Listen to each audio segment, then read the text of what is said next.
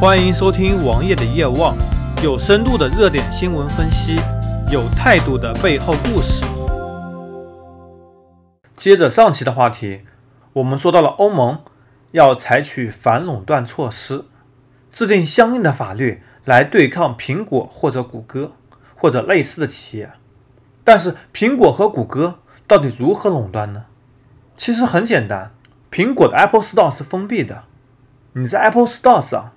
进行软件购买，苹果必须享受百分之三十的分成，而相对安卓的市场，iOS 的软件市场已经形成一个相对的闭合垄断。就在上个月，其实腾讯和苹果就已经撕逼过了，原因是因为微信。之前我们也说过，微信的小程序其实颠覆了 Apple Store 的部分功能，这已经让苹果非常不满了。而现在，苹果要求对微信上的打赏征收百分之三十的佣金。打赏本来就是一个愿打一个愿挨，只不过在苹果的理论上，它不是 C to C 的，而是 B to C 的。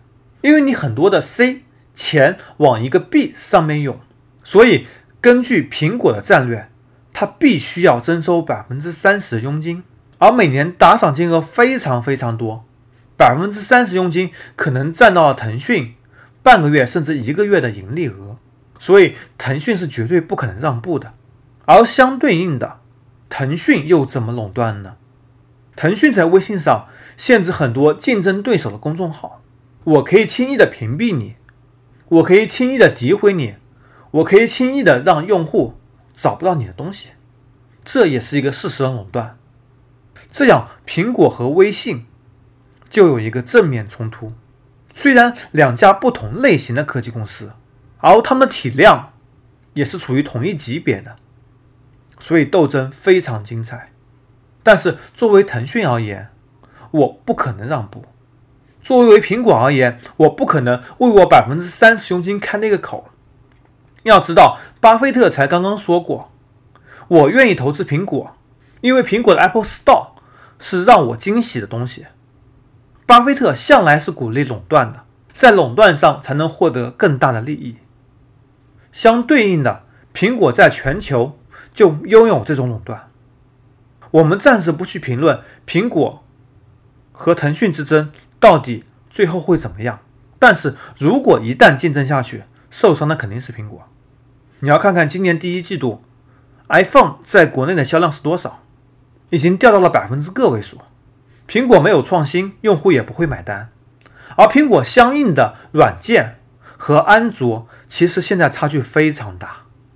虽然有着封闭的市场，虽然市场上 App 的权限非常好，不像安卓这么流氓，但是对于用户切身的体验而言，苹果做的并不怎么样。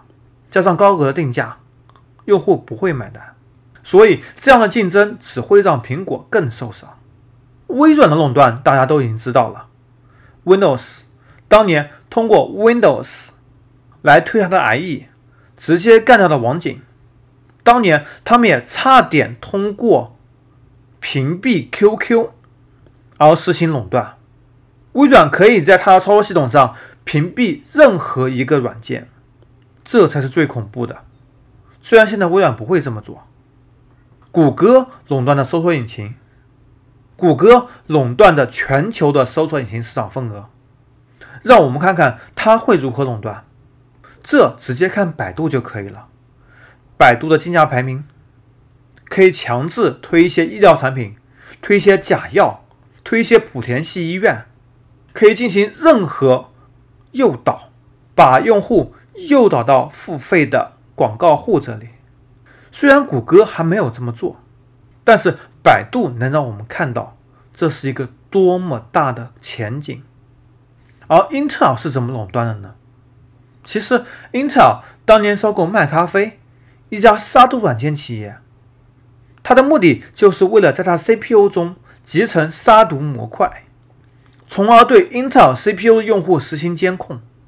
在去年软银收购 ARM 的同时，软银 CEO 孙正义也就说道。我们收购了 ARM，主要是为了要用户数据，其实说的非常明确了。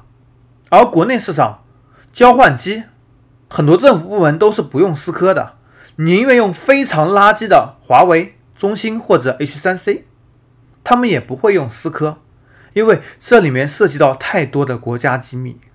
当垄断和经济、政治直接挂钩的时候，垄断本身会非常恐怖，而对垄断的监管、对垄断的处罚也会非常的狠。所以，我们有理由相信，这些事情还远远没有完。而对于普通百姓而言，我们完全可以不用关心这种事情。他们爱罚，他们罚得起，让他们罚去吧。我们只要做好自己的选择，不让他们有可乘之机就可以了。